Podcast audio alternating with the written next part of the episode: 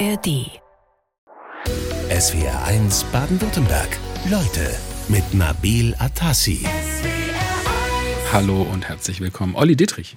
Ich freue mich sehr. Herzlich willkommen ebenfalls. Wir freuen uns auch sehr, dass es geklappt hat. Wie geht's denn? Ach, eigentlich geht es sehr gut. Ähm, es geht, äh, wie, wie, hat Mario Basler mal im verfeinsten Hessisch gesagt, schlechte Leute geht's immer gut. Hat er mir mal erzählt, als wir ihn in Amerika 1994 bei der Fußballweltmeisterschaft in Amerika, wie gesagt, an einem Zaun äh, beobachten durften. Da waren mein damals gefiederter Freund Herr Boning und ich auf einem Himmelfahrtskommando irgendwelche launigen Einspieler der deutschen Nationalelf zu drehen. Und äh, Basler wurde nie berufen. Der war halt immer, wenn die, wenn die Mannschaft dann im Pressezentrum war und hatte Interviews zu geben, stand er äh, in dem Fall hinter einem hinter einem Gebäude, wo Cheerleader Girls trainiert haben und hat eine geraucht.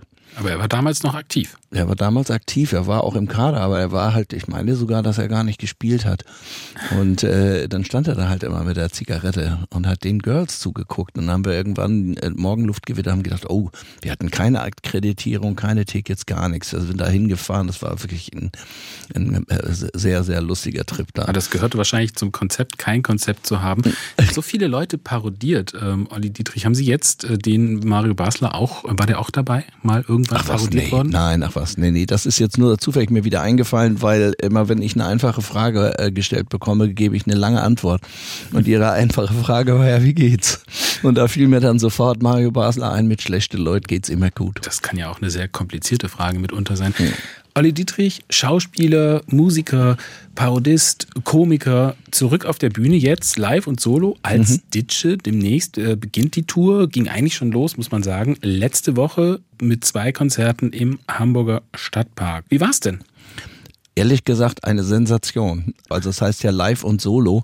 Und ich mache eigentlich das, was ich lange bevor Ditsche äh, im Fernsehen war, als, als äh, Imbisskammerspiel Impro, ähm, ja auf der Bühne schon vor teilweise ratlosen, elf zahlenden Gästen gemacht habe, nämlich auf einer Bühne zu stehen mit einem Mikro und den Leuten Geschichten zu erzählen. Und ähm, das wollte ich immer noch mal wieder machen und dann aber auch richtig.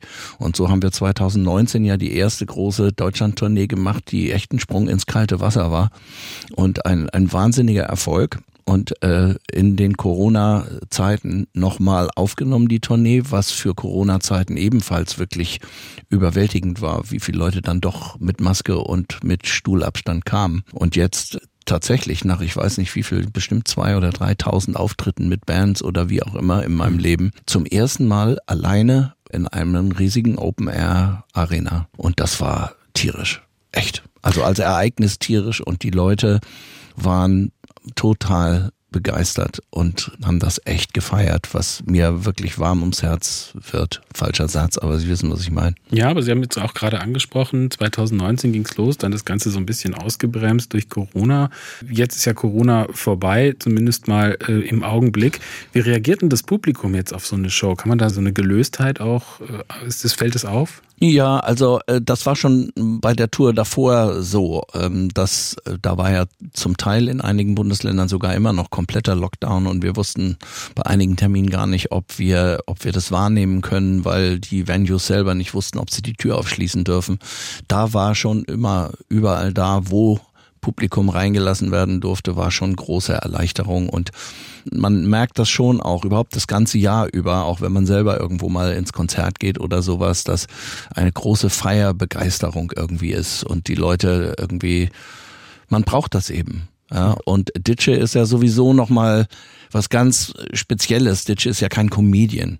Ditsche ist ja, ich sage immer, so ein tragikomischer Held, der natürlich manchmal sich komplett ins Nirvana verplaudert und man die Hände über dem Kopf zusammenschlägt, was er alles so für Lösungsansätze hat, für hm. aber tatsächlich doch sehr fassliche Dinge, die die Menschen auch echt beschäftigen. Und mhm. äh, guckt halt von unten nach oben, wie ich immer sage. Und äh, mit dem, ich sag mal, mit dem, mit der Absurdität äh, Dinge zu beleuchten oder zu, zu äh, interpretieren, sich für ihn irgendwie, dass er sich da ein Bild zurechtlegt, um damit klarzukommen. Das sind alles Sachen, bei denen ich merke, dass ich den Leuten oder Ditsche den Leuten aus dem Herzen spricht, weil er das Herz auch auf der Zunge trägt. Und das, ja, muss natürlich trotzdem eine Dramaturgie haben und auch Pointen haben und so, aber es ist eben auch viel Improvisation und das ist immer das Schönste. Bademantel, Jogginghose und Schumilette, das ist Ditsche. Der Mann dahinter, das ist Schauspieler, Parodist und Komiker Olli Dietrich. Schauspieler, Parodist, Komiker, darf man das überhaupt noch sagen oder sagt man inzwischen Comedian? Ach du lieber Himmel. Äh, von mir aus darf man sowieso alles sagen. Also äh, fast alles. Meine Mutter hat immer gesagt, du darfst alles sagen, nur anständig muss es sein. Sagen wir ganz anständig, äh, Komiker. ähm, äh, jetzt zurück auf der Bühne, mhm. so ganz allein äh, mit dem Bademantel. Es ist ein, ein, ein Olli Dittrich als Ditsche mit dem Bademantel, Mikrofon, ohne Netz, ohne doppelten genau. Und ohne Skript, richtig? Ja, naja, was heißt Skript? Die Geschichten sind schon, sind schon da. Es hat auch eine Dramaturgie natürlich. Das wäre mir sonst zu fahrlässig. Also die, das sind zwei Sets, es ist eine Pause dazwischen und im ersten Teil äh, spiegelt sich tatsächlich Ditches Kosmos. Leute, die ihn aus dem Fernsehen kennen, die Sendung gesehen haben, wo es ja einen Ingo gibt, sein Counterpart, von dem erzählt er natürlich, erzählt auch von vielen anderen Leuten, die da so rein und rausgehen und von seinem privaten Umfeld, von seinem Haus. Scharmützel mit seinem Nachbarn Herrn Kager und auch mit Frau Kager, so äh, das, das wissen die Fans. Und äh, so wie, wie ich das erzähle und wie ich davon berichte, Ditsche sagt immer so, nur einmal so, jetzt damit du ein Bild hast. Und dann beschreibt er irgendwie, wie jemand aussieht, was er gerade gemacht hat, wie es in seinem Raum aussieht oder wenn er äh, an dem Auto von seinem Nachbarn rumbastelt und dann da wieder von einer in die andere Katastrophe schlittert, indem er da wieder irgendwas macht, eigentlich in bester Absicht, aber mit ganz, äh, ganz finsterem Ausgang. Dann sagt er ganz oft dazu so und äh, gibt sich, nimmt sich Zeit, das zu beschreiben. Und ich merke auch immer wieder ganz genau, dass die Leute, das sagen die mir auch hinterher immer, also es ist so faszinierend, faszinierend. Die sitzen da wie in einem Steven Spielberg Abenteuerfilm. Nach zehn Sekunden sind sie in der Ditsche-Welt und, und äh, kriegen alles erzählt, alles erklärt und, und äh, so wie man ein Buch liest, eben nicht einen Film sieht, sondern ein Buch liest und sich selbst alles vom, vom geistigen Auge darstellen kann. So, ja. so erzähle ich das. Also Sie, Sie äh, merkt man sofort, stecken auch noch ganz, ganz tief drin. Sofort äh, geht das los ja, mit der Figur äh, Ditsche. Die ist ja schon einen Augenblick alt, sag ich mal, die Figur. Ist da, ja. hat sich die Liebe äh, von Olli Dietrich zu Ditsche ähm, sind ja immer noch zwei Figuren, äh, aber irgendwie auch eine. Äh, hat sich die verändert über die Jahre? Die Liebe überhaupt nicht. Ähm, entstanden in einer Zeit, als ich tatsächlich hauptsächlich Musik gemacht habe, fast so ein bisschen aus Verzweiflung ist vielleicht der falsche Ausdruck, aber ein bisschen als Beschäftigungstherapie, als eben ein größeres musikalisches Ansinnen erstmal jäh scheiterte, so muss man sagen, über Jahre Songs geschrieben und Plattendeal gehabt und der wieder aufgelöst etc. etc. Und ich dann angefangen habe, eben Hörspiele aufzunehmen und eigentlich meine, meine Begabung in Figuren zu schlüpfen, Stimmen nachzumachen oder so dann eben da erstmal ausgetobt habe.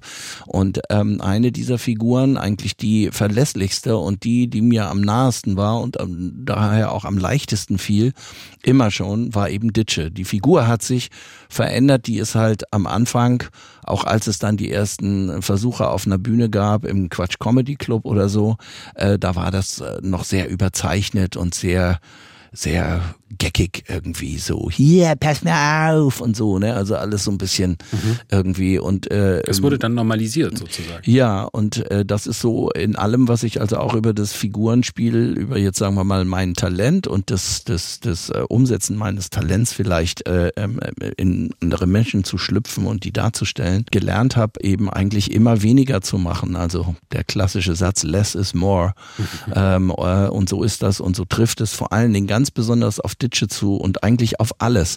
Man kann ähm, ähm, nicht ähm, noch drei, vier andere Pointen auf allen Ebenen anspitzen, weil man dann meint, dann wird's erst recht besonders lustig und auch jeder im Publikum hat es jetzt gemerkt, dass es jetzt lustig werden soll, äh, sondern, sondern Ditsche funktioniert äh, schon anders. Der baut ein, ein, ein, ein Kosmos eigentlich auf, in dem er erzählt.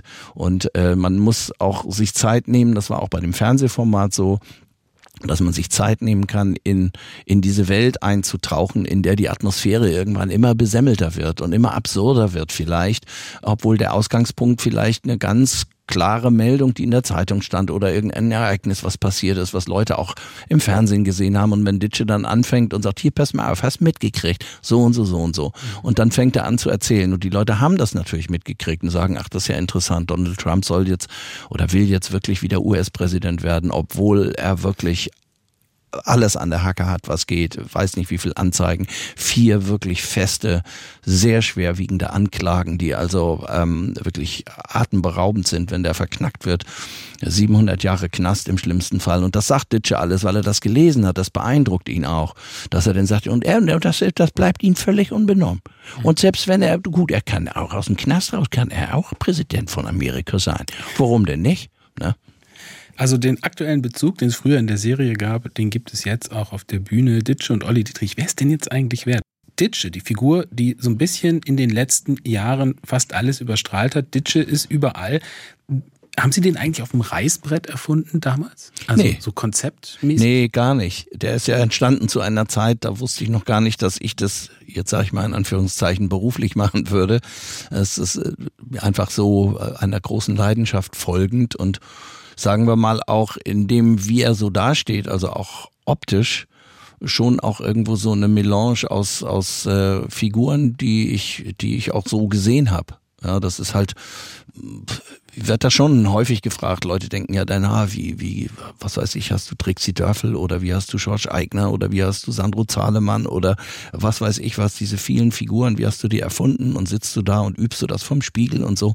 Und ähm, ganz besonders bei Ditsche, erstens ist es er Hamburger und das ist der, der Hamburger Dialekt und der hat ja auch so eine ganz eigene Sprache so entwickelt, die ich eigentlich so automatisiert habe, die mir so herausfließt in gewisser Weise.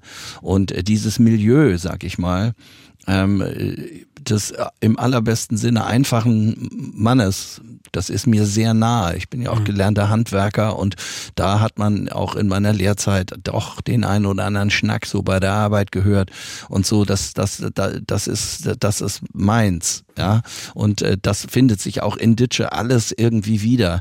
Und so ist es auch mit der Figur eigentlich. So ist die entstanden. Ja, und es ist nicht die Parodie des, des intelligenten Schauspielers und Parodisten, den es da braucht, der sich das äh, bis ins Detail alles ausdenkt, um so einer Figur den Charakter zu geben, sondern da steckt eigentlich was anderes dahinter. Anbieter. Ja, das ist Intuition auch immer schon gewesen. Also äh, Ditsche ist, äh, ich will jetzt nicht sagen mein alter Ego, aber sagen wir mal der, der mir am leichtesten fällt äh, von allen. Und bei allen anderen Figuren, auch bei extremeren Figuren, die fallen mir dann, wenn wir dann drehen, auch ganz leicht, weil ich immer den Weg suche, wie kriege ich die Seele zu fassen und damit eigentlich alles, was diese Person ausmacht. Und da hält jeder die Kaffeetasse anders und geht eben mitunter unterschiedlich über die Straße und hat eben dann auch andere Lebensgewohnheiten, einen anderen Intelligenzhorizonten, andere ähm, ähm, Psyche oder wie auch immer.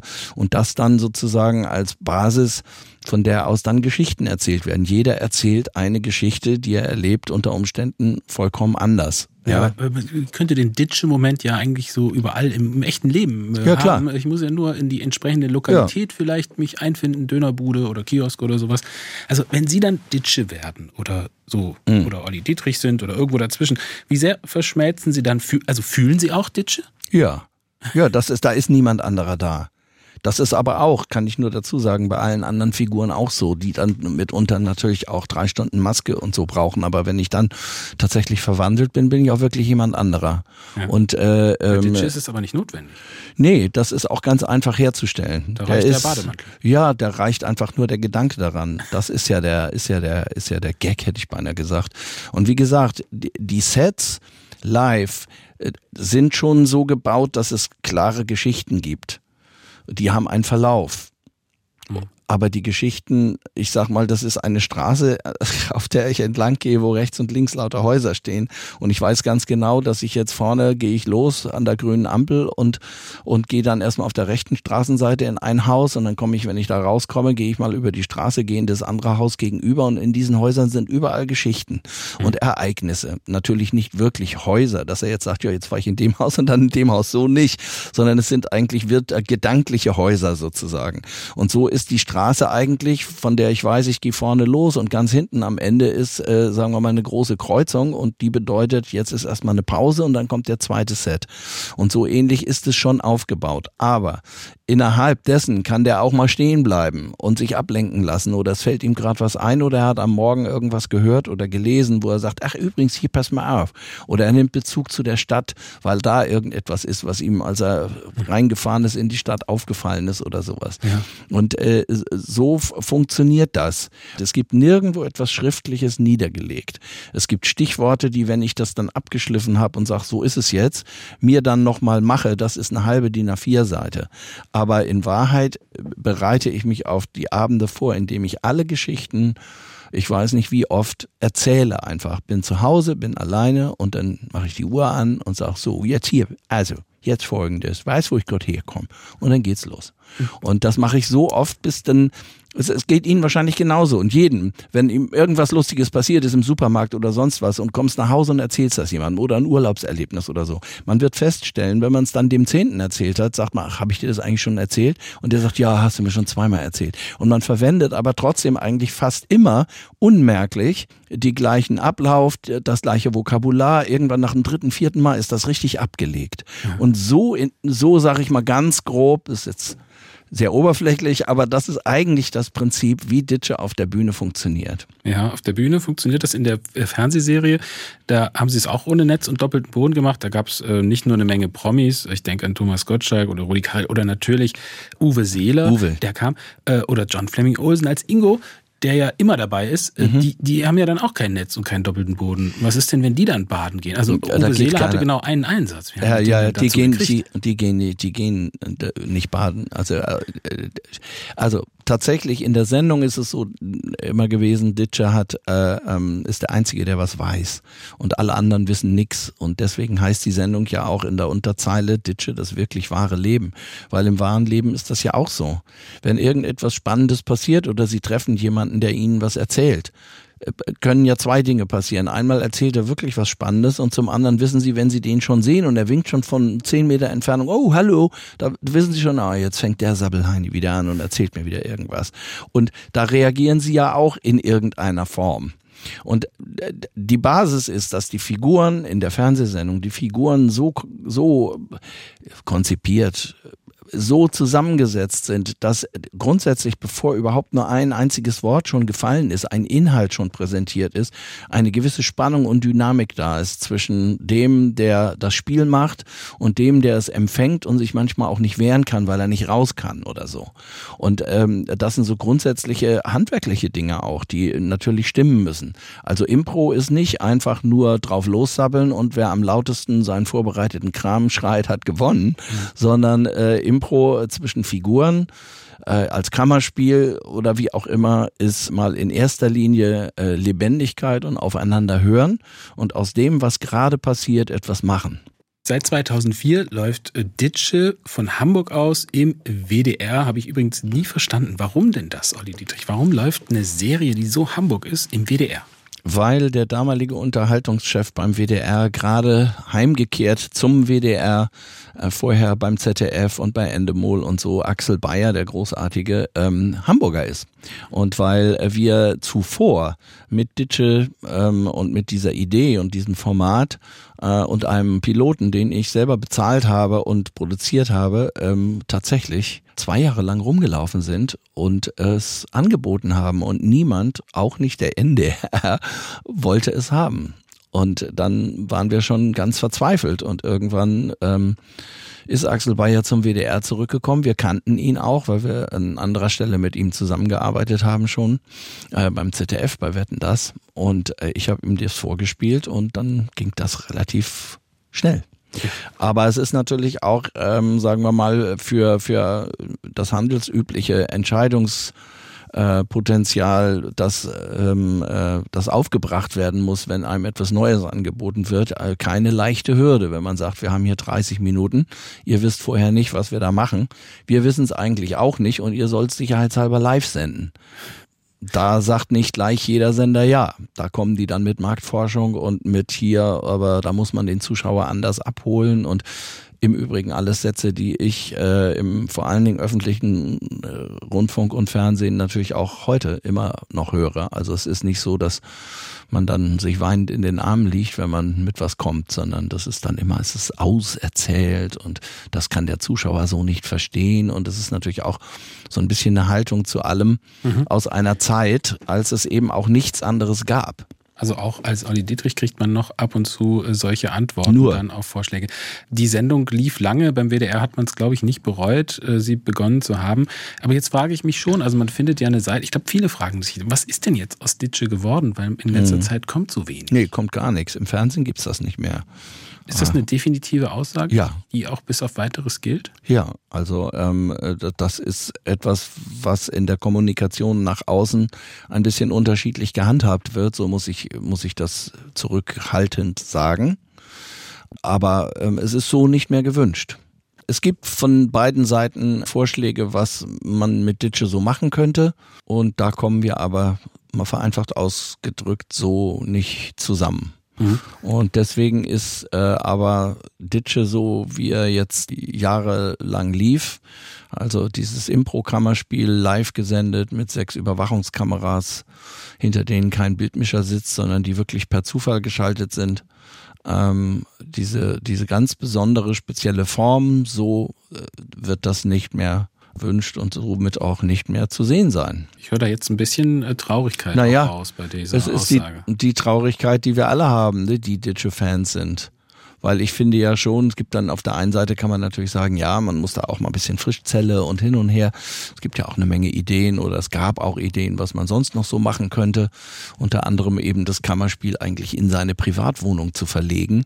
Das haben wir auch einmal gemacht vor vielen Jahren. Das nannte sich Heimspiel, wo die großartige, ähm, leider zu früh verstorbene Susanne Lothar in diesem Impro-Kammerspiel seine Schwester gespielt hat, Püppi, die bei ihm vorübergehend untergekommen ist. Da haben wir auch in fünf Räumen mit neun Kameras gleichzeitig sozusagen das, das Spiel aufgezeichnet, so muss man sagen. Und es war auch eine, eine Impro über eine Stunde, glaube ich sogar. Und äh, die Idee, den Faden aufzunehmen und das eigentlich auch alles jetzt aus dem Imbiss in seine Wohnung zu verlegen. Da gibt's noch Varianten, das zum Beispiel vor Publikum zu machen, äh, so wie früher ein Herz und eine Seele mit Ekel Alfred oder auch wie Monty Pythons Flying Circus gearbeitet haben, dass man Publikum äh, um das Set herum sitzen hat, aber bis auf den Anfang es eigentlich nie sieht, sondern nur hört oder spürt. Mhm. Und dann Geschehnisse mit vielen Varianten, weil das dann eben im Gegensatz zum Imbiss auch mehrere Räume sind, in denen Dinge stattfinden und Leute an der Tür klingeln können und so. Und andere Leute reinkommen können als, als vielleicht im Imbiss.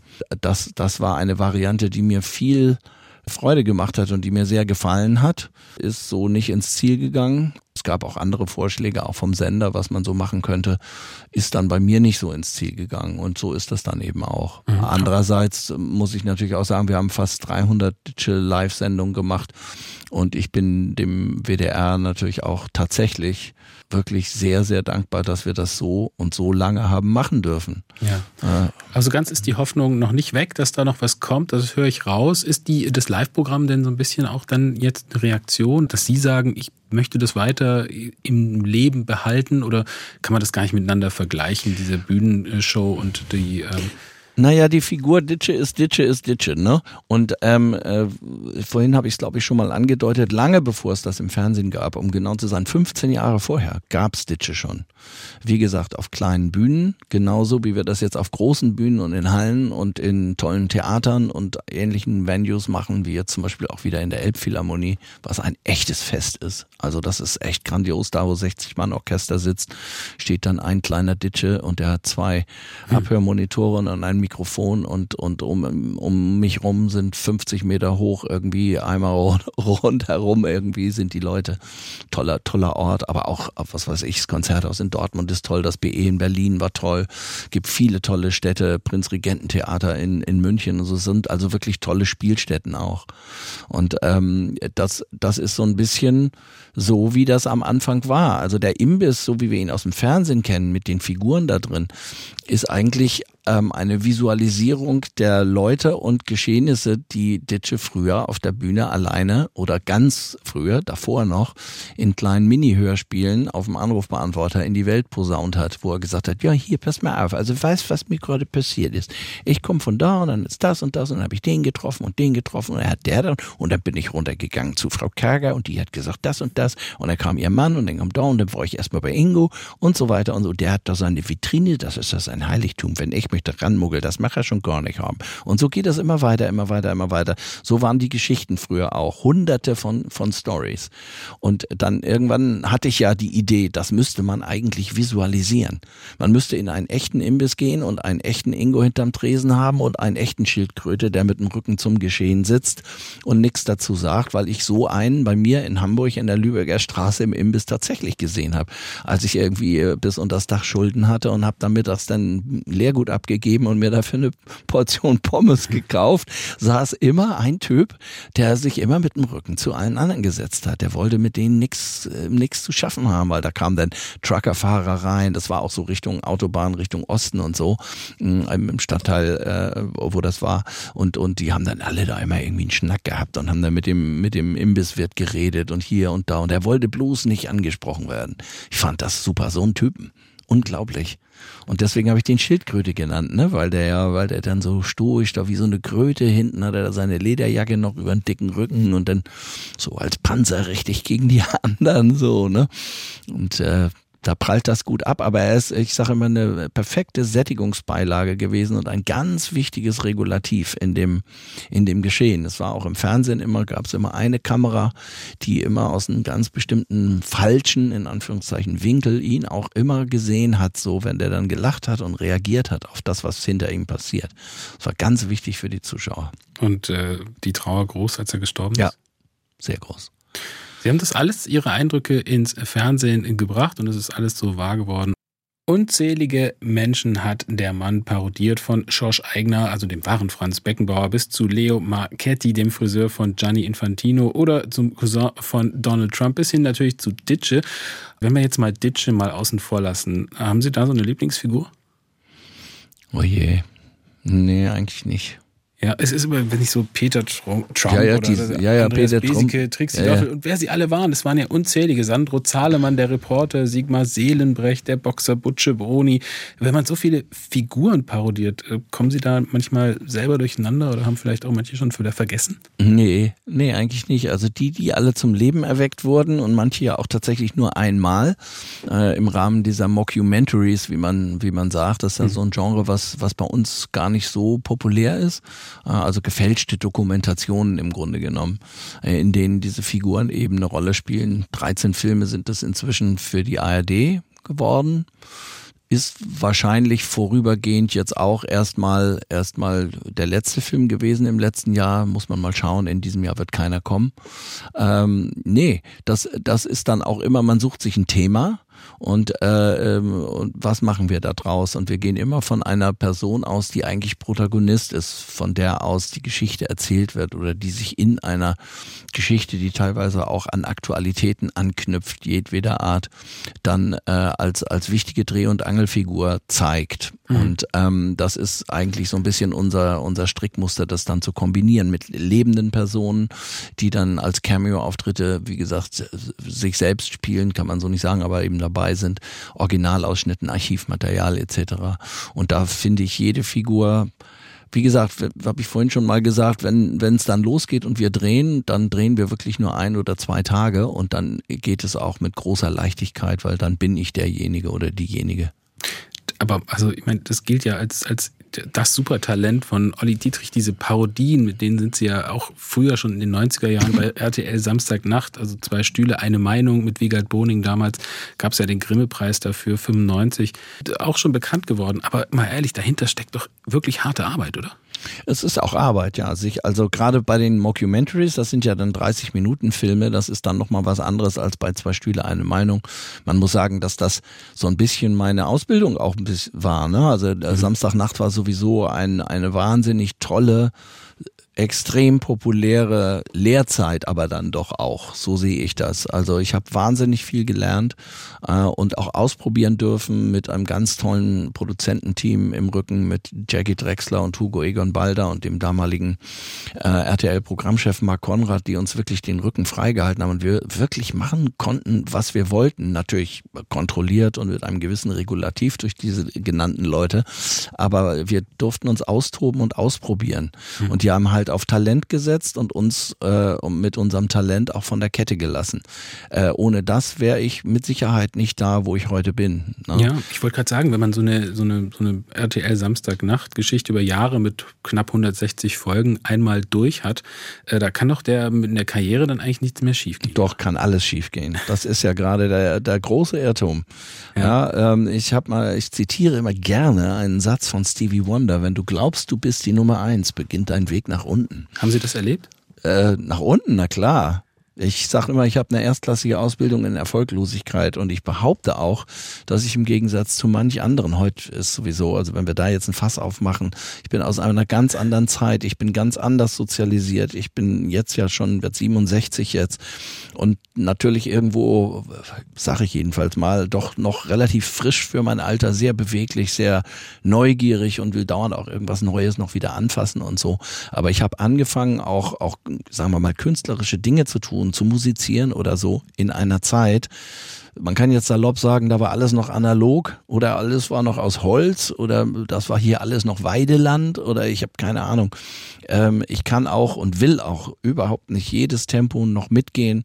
Fernsehen, was ich jetzt noch im klassischen Sinne insofern miterlebt habe als, als aktiver äh, Künstler, ähm, hat sich äh, in den letzten 20 Jahren so verändert, äh, das, was gewünscht wird, das, was in welchem Tempo auch an Unterhaltungsschnipseln verbreitet wird und äh, Leute sich wann, wo und wie in Top-Qualität auf ihrem Smartphone reinziehen, das sind nicht mehr die, denen man sagen wir mal, über die Hör zu sagt, du darfst heute das gucken und um 19 Uhr das und, und das bitte erst um 23.30 Uhr.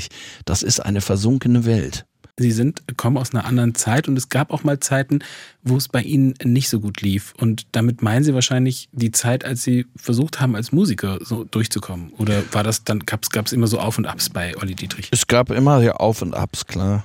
Äh, das, das auch. Äh, aber eher, da, auch da muss ich sagen, ohne diese Zeit, das ist, betrifft eigentlich so die Zeit zwischen 85 und, oder sagen wir mal zwischen 82 und 88, 89, sowas. In den Jahren, das war, das war wirklich äh, eine schwere Zeit, weil ich ja auch aus einer ganz anderen sagen wir mal, aus einem anderen Betätigungsfeld in gewisser Weise dann mich habe freischwimmen müssen, überhaupt erst äh, Mut zur eigenen Courage zu haben und, und, und meinen Talenten irgendwie folgen zu, zu, zu können mit einem gewissen Selbstbewusstsein, was mir allerdings bis heute auch, auch noch immer mal wieder abgeht, weil ich grundsätzlich immer denke, die anderen sind sowieso alle schneller, höher, besser, bunter, weiter und so. Und früher habe ich mich immer ganz hinten angestellt ja. und immer gedacht, nee, wenn du jetzt aber eine Idee hast, selbst wenn du in dem Moment ganz genau weißt, das ist die beste von allen Ideen, die hier gerade geäußert wird, würde ich mich niemals trauen, weil irgendein anderer die Klappe halt weiter aufgerissen hat. Und dieses gesunde Selbstbewusstsein, also jetzt nicht auch wieder als Angeber daherzukommen und als Besserwisser oder als Moralist oder was weiß ich was alles, äh, aber, aber mit einem gesunden Standing zu dem, was man da so tut. Äh, das, das, ähm, das habe ich viele Jahre erst lernen und erlernen müssen. Mhm. So. Ja. Sie haben es ja damals äh, gesagt, es hat sich verändert, äh, früher und heute ganz unterschiedlich, kann man gar nicht mehr vergleichen. Heute mit Social Media und das Fernsehen, was man früher kannte, äh, mit dem Hör-zu-Vergleich fand ich sehr gut. Heute Abend darfst du das gucken. Ja. Äh, das ist ja alles nicht mehr da. Das, da da hat es einen Paradigmenwechsel, einen vielleicht erzwungenen auch gegeben, aber eigentlich schwer, sich durchzusetzen im, sage ich mal, Kunstgestrüpp, Künstlergestrüpp. Das war schon immer so, oder? Das war so und das wird auch immer so bleiben. Ich finde auch andererseits, man kann natürlich über diesen ganzen äh, Firlefanz, den es ja doch gibt, auch Ditsche äußert sich natürlich über Influencer und äh, über irgendwelches Zeug, äh, was er nicht versteht. Ich halte diese Figur dann trotzdem er eigentlich auch aus der Zeit gefallen ist, mit seinen altmodischen Ansichten vielleicht oder auch mit seinem analogen Haushalt oder so, halte ich den trotzdem total modern und total zeitgemäß, weil ich an ihm eben auch zeige, wie, wie, es, wie es nicht verstanden werden kann. Mhm. Und wie auch Wertesysteme nicht verstanden werden können, weil das eben einfach äh, einem anderen Tempo unterliegt und weil es andere Währungen gibt, dass alles schnell gehen muss. Nur dann ist es gut. Ähm, äh, dass man viel mehr in viel kürzerer Zeit auch als Künstler herstellen muss und immer wieder füttern muss, füttern muss, füttern muss, füttern muss. Und es irgendwie Leute gibt, die den ganzen Tag nichts anderes zu tun haben, als ständig auf Insta oder TikTok zu gucken, ob irgendwas wieder jetzt gerade noch wieder neu abgedatet ist und so. Da würde ich gar nicht mehr hinterherkommen und auch gar nicht hinterherkommen wollen, ehrlich gesagt. Das ist nicht, das ist so, ich, ich, ich, ich muss auch nicht zwingend irgendwie ganz junges Publikum erreichen und dann versuchen, mich immer jünger zu machen oder irgendwie sowas. Ich versuche auch in den Figuren, auch in den Mockumentaries, trotzdem immer irgendwie zeitgemäß zu sein, etwas, was ich verkörpern und spüren kann und damit auch viel glaubwürdiger sein kann. Ich werde immer unglaubwürdiger, je, je mehr ich mich eigentlich von dem entferne, was ich selber fühle und sein kann. Ja? Und das kann ich natürlich auch in einer erfundenen Geschichte sein. Ich sage immer, es muss alles, äh, es ist erfunden, aber es könnte und müsste wahr sein. Und das alles andere muss man eben auch anderen Generationen überlassen. Jede Generation geht ihren Weg. Und ich sage auch immer, man soll nie so werden wie die Leute, vor denen wir gewarnt haben, als wir mit 17 losgedackelt sind und wollten eigentlich nur mit der Band spielen. Musiker, das war so der erste Berufswunsch, den Sie so hatten. Sind Sie ja auch geworden. Äh, Moment, aber davor gibt es ja eigentlich noch den anderen Berufswunsch, nämlich Fußballer. Sie haben ja richtig. immer für den HSV geschwärmt und haben auch richtig gespielt. Äh, wann wurde denn bei Ihnen klar, also Fußballer, das wird nichts? als meine Knie kaputt gingen mit 16 oder 17, da hatte ich Morbus Schlatter. Oh. Fachleute werden wissen, was das ist. Was und andere lachen sich kaputt, so ähnlich. Ja, das sind so Schleimbeutel, irgendwas, weiß gar nicht mehr genau. Und damals war die Medizin ja auch noch nicht so wie heute. Vielleicht würde man damit heute auch ganz anders therapieren. Ich hatte damals auch Rückenschmerzen und hin und her im Wachstum und habe aber schon, sagen wir mal, halbwegs ambitioniert gespielt. Auch mal in der sogenannten Leistungsklasse in Hamburg hier gespielt, in einem Verein und so. Und das war natürlich mein Ein und alles. Aber als ich dann tatsächlich auch nicht mehr so beweglich war und, und, und saß ich dann häufiger auf der Bank als alles andere. In den wenigen Blütejahren, ich sag mal so zwischen, keine Ahnung, 13 und 15, 16 sowas, war ich auch mal ganz gut. Da habe ich als Linksaußen, war auch ein guter Läufer, habe auch Kurz- und Mittelstrecke gelaufen, mal eine Zeit lang Leistungssport gemacht und so. Aber die Leistungen werden bekanntlich immer besser, je länger sie zurückliegen. Und dann kamen die Beine in Gips und dann war es das gewesen? So ähnlich, ja. Nicht in Gips, aber in, in so, die wurden einge, eingecremt mit so einer Teerpaste und dann kamen da oh. so Bandagen drum und die musste man so zwei Wochen drauflassen und so.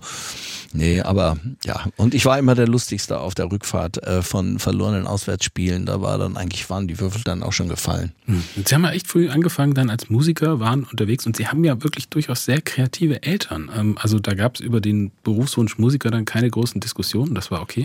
Ach ja, mein Vater war ja Journalist. Der ist eh um die Welt gereist und sagen wir mal im besten Sinne konnte der mit uns als klein, äh, uns kleinen Kindern wenig anfangen. Aber auch das ist, sind große Fässer, die man aufmacht, weil er ist auch ganz anders groß geworden. Der ist mit 17 noch noch äh, ähm, im Zweiten Weltkrieg irgendwie an die Flak gestellt worden im letzten Kriegsjahr, äh, worüber er nie wirklich geredet hat, wie viele seiner Generation, die das nicht aufarbeiten konnten. Ich habe eher in seinen letzten Jahren da ist er weit über 80 geworden, äh, dann von ihm und mit ihm mehr erlebt und erfahren als in den ganzen Jahrzehnten zuvor, was ganz wertvoll ist. Und ähm, meine Mutter war natürlich an uns Kindern viel näher dran, in Anführungszeichen. Sie war ja große Malerin und Künstlerin. Wir haben jetzt gerade vor ein paar Monaten dann das letzte äh, Lager mal aufgelöst, meine Brüder und ich, und haben unglaubliche Kunstwerke gefunden, Malereien, Zeichnungen. Meine Eltern haben sich ja in der Offenbach-Post kennengelernt. Äh, hm. er als junger Reporter und meine Mutter als, als Grafikerin, als Zeichnerin, die die Modezeichnung für die Seite der Frau gemacht hat, mit einem kleinen äh, Aufsatz immer daneben.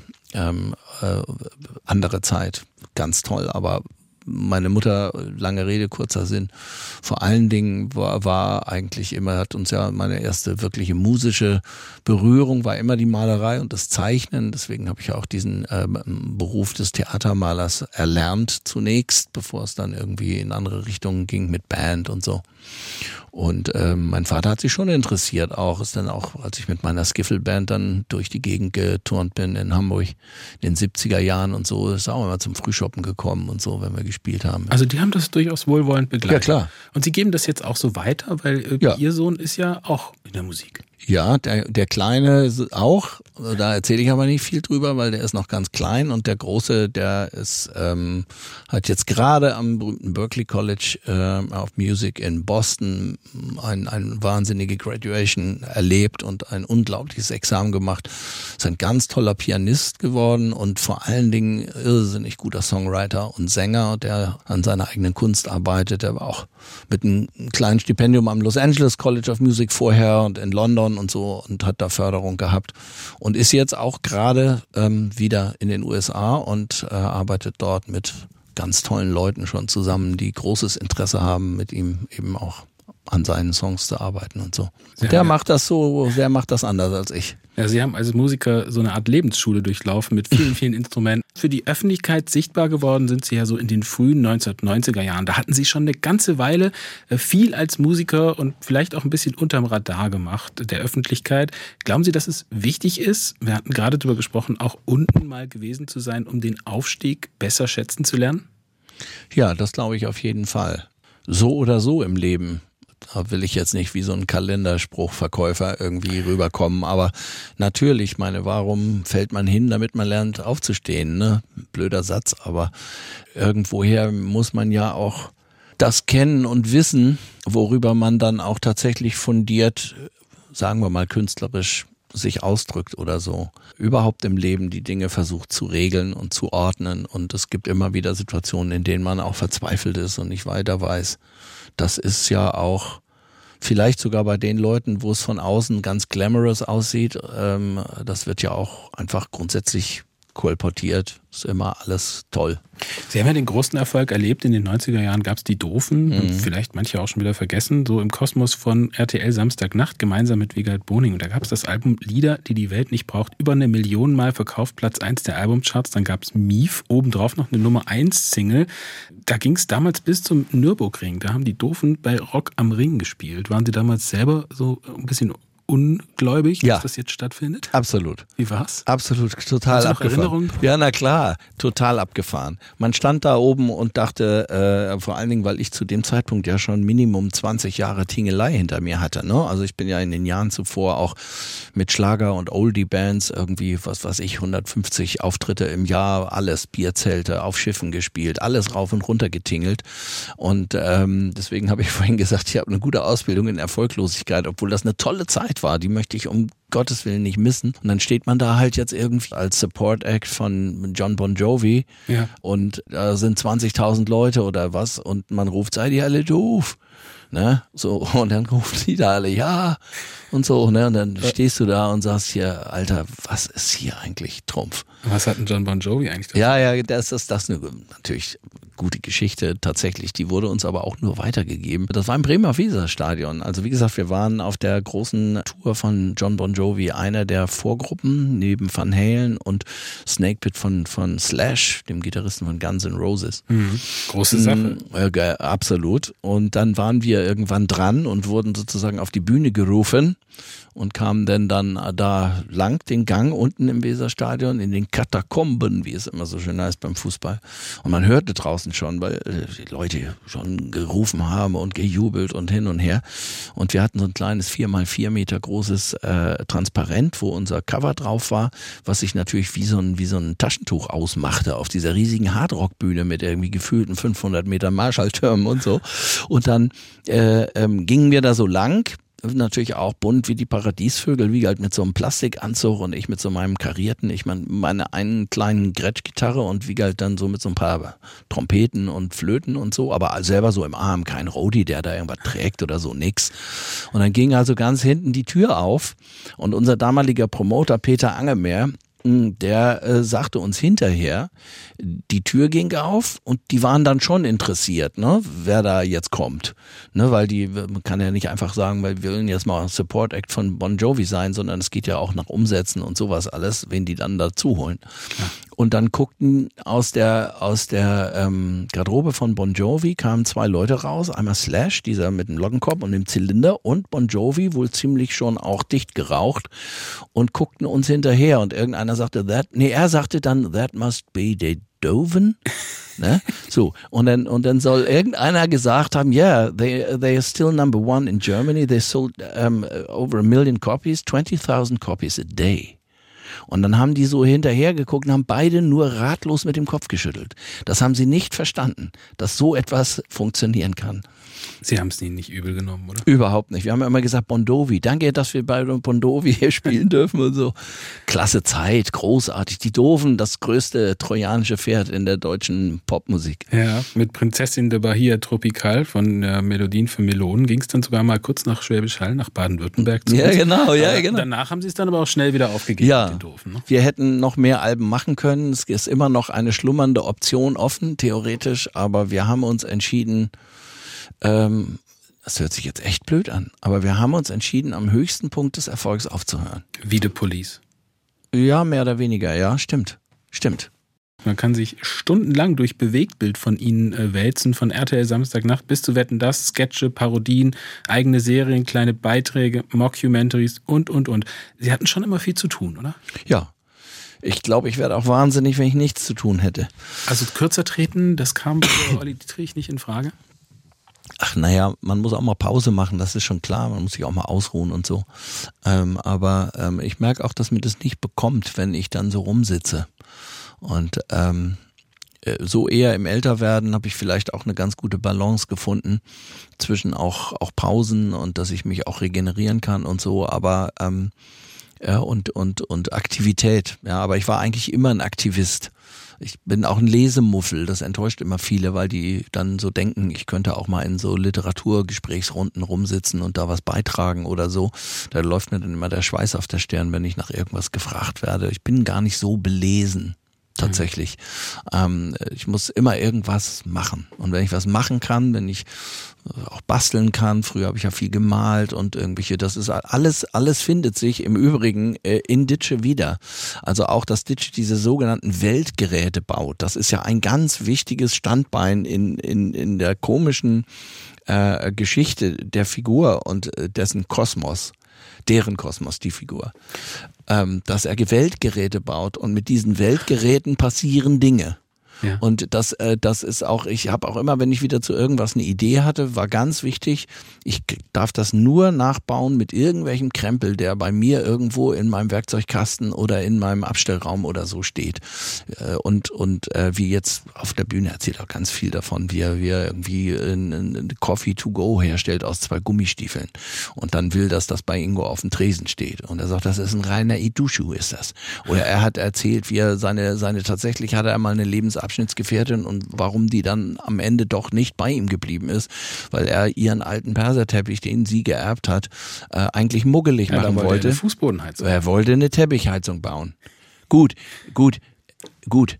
Dann erzählt er, wie er das Ding baut und dass da so zwei Kupferdrähte dann auf Alufolie liegen und dann darüber der Teppich. Und wie er dann sagt, ja gut, hinterher ist man immer schlauer. Ich weiß schon, man darf die beiden Drähte nicht einfach direkt in eine Steckdose stecken. Ist mir schon klar. Da gehört ein Schuko zwischen, da gehört ein Trafo zwischen, aber gut, Ne? So. Und dann, und, und so kommen, kommen noch mehr so Geschichten, wo er wieder irgendwas gebaut hat. Gibt im ersten Teil eine, eine längere, meandernde Episode mit viel Impro auch dazwischen, wo er das, wo er die, wo er während seine Nachbarn, die Kagas, ihre Hochzeitsreise nachholenderweise drei Wochen nicht da sind.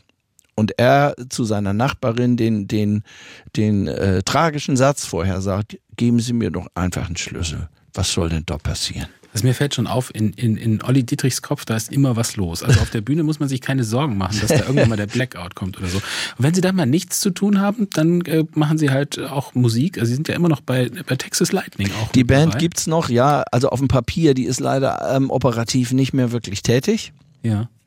Wer weiß, ob das nochmal wieder der Fall ist. Also ich scheue mich zu sagen, die, die Band gibt's nicht mehr, die wird's vielleicht mal wieder irgendwann geben. Das hat auch bestimmte Gründe, ähm, die auch ein bisschen was mit der Disposition äh, einzelnen äh, Mitmusiker und Mus Musikerinnen zu tun haben. Äh, und ähm, die haben alle zu tun und sind unterschiedlich sagen wir mal, bereit oder in der Lage, wieder so viel Zeit sich dafür zu nehmen, wie wir das in den großen Jahren zwischen, ich sag mal, 2006 und 2010 haben machen können. Mhm.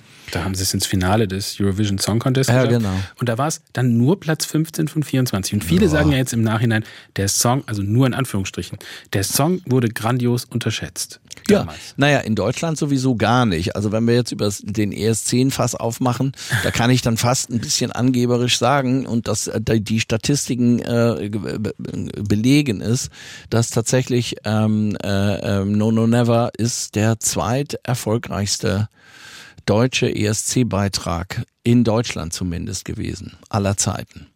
Und der erfolgreichste ist nicht ein bisschen Frieden zum Beispiel, auch nicht äh, äh, Lena mit Satellite, sondern ich glaube zwei kleine Italiener von Conny Frobös, meine ich. Aber Texas Lightning ist also No No Never ist ein echter Wurf und einer der ganz ganz wenigen ESC-Beiträge aus Deutschland, die äh, sozusagen in der Zeit zwischen dem Vorentscheid, der ja immer sehr früh ist, im Februar glaube ich oder so, und dem internationalen Wettbewerb wirklich alles abgeräumt hat. Wir waren ja, ich weiß nicht wie viele Wochen hier Nummer eins und ähm, ähm, und ein echter Hit. Also wir sind Ja. als wirklich als Hit dorthin gefahren. Gibt's da so eine große Liebe unter all diesen Genres? Ist es die Musik am Ende des Tages?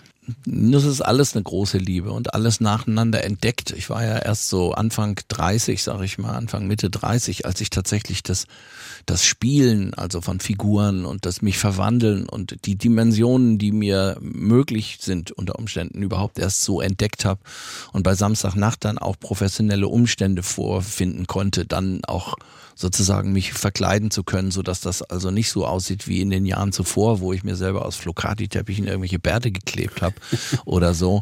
Ähm, äh, deswegen ist da auch die große Liebe irgendwie erst später richtig erwacht, obwohl es die schon als Kind gab und ich äh, zu Hause schon als kleiner Butschi rumgerannt bin und habe mich verkleidet und Leute nachgemacht und so geredet wie, weiß ich nicht, ein Nachbar oder so. Aber die Musik, Musik ist ja sowieso, ich meine, die Musik kann für eigentlich jeder Mann und jede Frau die große Liebe sein, weil Musik ist die Sprache, die alles transportiert, egal aus welcher Kultur sie kommt. Sie, sie, sie erreicht immer irgendwie ein, ein, eine Kommunikation und eine Verbindung zwischen Menschen. Und das ist faszinierend. Ich habe gerade neulich ein, ein langes Interview mit Paul McCartney gesehen, das er dem ähm, australischen Fernsehen gegeben hat, weil er jetzt nochmal Shows auch dort macht, äh, wie er beschrieben hat, was, was Musik kann ähm, über, sagen wir mal, jetzt auch einen Text hinaus oder so. Da wurden dann auch Songs zitiert, natürlich, die auch Textinhalte und große Bedeutung haben und so, aber das äh, eben auch wenn man sozusagen so einen intellektuellen An Angang von Musik jetzt mal weglässt und es einfach auf sich wirken lässt und nicht auf einen Text hört oder auf eine Bedeutung oder so, was ein Text dann bringt, sondern einfach nur, was ein klassisches Konzert auslöst, wenn man ein tolles Orchester hört oder sowas, wie, wie das geht, dass man so angerührt ist und dass man sich auch verbunden fühlt mit anderen. Also ich höre aus Musik, das wird bleiben. Ähm, Ditsche wird auch bleiben, nämlich jetzt auf jeden Fall erstmal im Herbst. Im Oktober geht's dann los auf Tour quer durch das Land in Baden-Württemberg. Leider nur in Stuttgart am 12. November. Also gut, kann man ja als Optimist auch sehen. Schön, dass Sie auch nach Stuttgart kommen. Am In der 12. Liederhalle, ja, ich freue mich schon. Genau. Kann man da nicht noch was hinzufügen? Noch so einen zweiten Gig in Baden-Württemberg bei uns? Äh, Von mir aus gerne. Ich habe jetzt tatsächlich diese Tour nicht gebaut. Äh, Ich denke, das hat ja auch immer ein bisschen was mit, mit Fahrstrecke zu tun. Wir kommen äh, am Tag vorher ja aus München vom Prinzregententheater. Davor sind wir in Gersthofen, da war ich auch noch nie, muss ich sagen. Und davor haben wir den, den Osten, das ist großartig, Erfurt, Leipzig, Dresden und so. Mein Vater ist in Dresden geboren. Ist aber nicht so, dass Sie glauben, der Hamburger Jung Ditsche hat hier bei uns weniger Fans. Überhaupt nicht, nee. Glaube ich nicht. Es ist ja auch jetzt, wie gesagt, die dritte Tournee schon und ich habe mich ein ums andere Mal gewundert, egal wo er hingekommen ist, äh, ähm, die Leute, die kennen den und verstehen den und freuen sich auf ihn. Wie anstrengend ist denn so eine Tour ohne Netz und Doppelboden allein auf der Bühne? Ja, ist schon, da weiß man dann schon. Also ich habe jetzt auch die beiden Open Airs, mit der wir in, mit denen wir in Hamburg angefangen haben, da war ich dann auch nach zwei Abenden hintereinander Vollgas. Ich stehe ja dann auch zweieinhalb, drei Stunden da oben. Also wenn die Impro, Wenn sie einmal drin sind, ne? dann, dann, äh, dann kann das schon mal passieren, dass es dann auch länger dauert. Das merkt man dann schon am nächsten Tag. Also Sie haben ja jetzt die 60 auch schon gerissen. Sie haben es vorhin selbst Ja. gesagt. 67 sind Sie geworden. Manche Stars aus Werde der ich, Zeit. Also werde ich. Werden Werde Sie 67, aber Im November, richtig. Also die Zeit, die da so ihren Durchbruch in den späten 80ern, frühen 90er haben, die haben sich jetzt auch ein bisschen äh, vielleicht zurückgezogen, auch von der Bühne. Sie, Sie sind aber noch äh, voll dabei. ja. Das nehme ich so hin als Abschlussstatement. Wir freuen uns auf alles, was noch kommt und Danke. ich hoffe natürlich auch auf ein Wiedersehen. Vielen Dank, Olli Dietrich, für Ihren Besuch und das interessante Gespräch in SWR. Ich danke auch herzlich. SWR 1 Baden-Württemberg. Leute, wir nehmen uns die Zeit.